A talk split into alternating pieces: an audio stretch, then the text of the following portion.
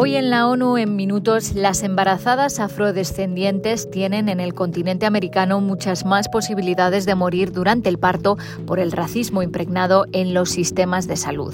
El hambre sigue estando muy por encima de los niveles previos a la pandemia y 122 millones de personas más pasando hambre hoy que hace cuatro años. La deuda ahoga a los países en desarrollo y les impide mejorar la vida de sus ciudadanos, ha denunciado el secretario general que pide medidas de alivio.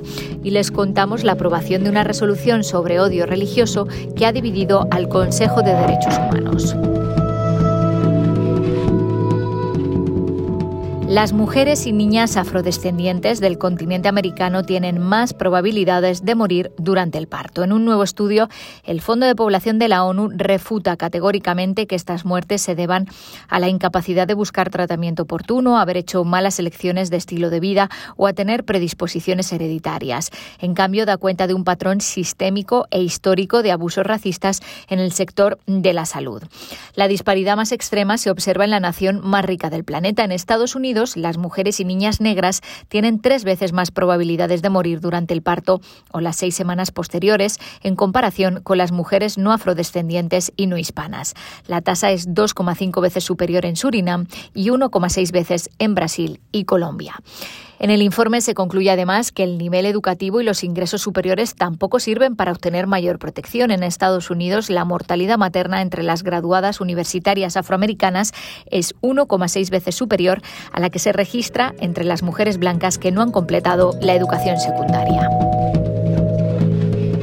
El hambre sigue estando muy por encima de los niveles previos a la pandemia. Unos 735 millones de personas padecen hambre en la actualidad, un aumento de 122 millones en los últimos cuatro años. Se estima que en 2022 pasaron hambre en todo el mundo de 691 a 738 millones de personas, según la última edición de un informe elaborado conjuntamente por cinco agencias de la ONU. Ha habido progresos en Asia y en América Latina, pero ha seguido aumentando en Asia Occidental, en el Caribe y en todas las regiones de África. En este continente, uno de cada cinco africanos se enfrentan al hambre, más del doble de la media mundial. En todo el mundo, 148 millones de niños y niñas menores de 5 años padecían retraso del crecimiento, 45 millones sufrían desnutrición grave. La situación en 2022 muestra que estamos más lejos, no más cerca de cumplir el objetivo de desarrollo sostenible número 2, a no ser que tomemos acciones drásticas y cambiemos radicalmente la forma en la que gestionamos los sistemas agrícolas. Nos enfrentamos a una rápida urbanización y se proyecta que 7 de cada 10 personas vivirán en ciudades en 2050, dijo Ku Dong-yu, el director general de la FAO, en la presentación del informe.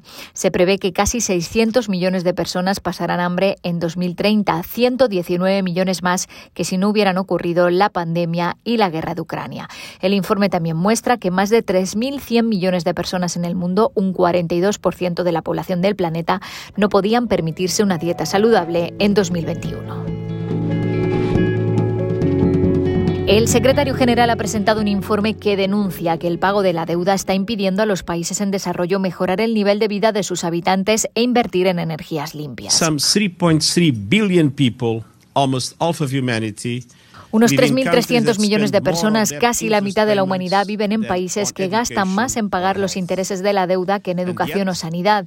Y sin embargo, como la mayor parte de estas deudas insostenibles se concentran en los países pobres, no se considera que supongan un riesgo sistémico para el sistema financiero mundial. Esto es un espejismo. 3.300 millones de personas es más que un riesgo sistémico, es un fracaso sistémico, dijo Antonio Guterres ante la prensa. De media, los países africanos africanos pagan cuatro veces más por los préstamos que Estados Unidos y ocho veces más que los países europeos más ricos. En total, 52 países, casi el 40% del mundo en desarrollo, tienen graves problemas de endeudamiento. Sus propuestas incluyen un mecanismo de renegociación de la deuda que apoye las suspensiones de pago, plazos de préstamo más largos y tipos más bajos. Y el Consejo de Derechos Humanos ha aprobado una resolución de condena al odio religioso tras la quema de un Corán en Suecia.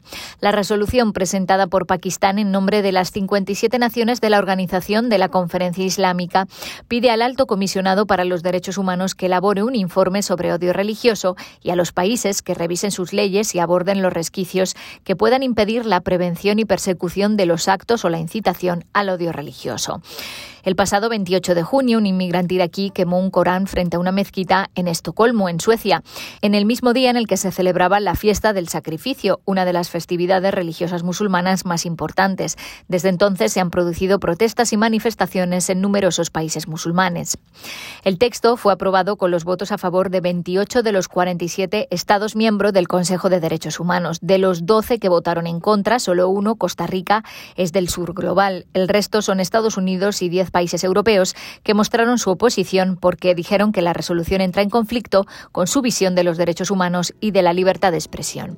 Siete países se abstuvieron, entre ellos México, Chile, Honduras y Uruguay. Hasta aquí las noticias más destacadas de las Naciones Unidas.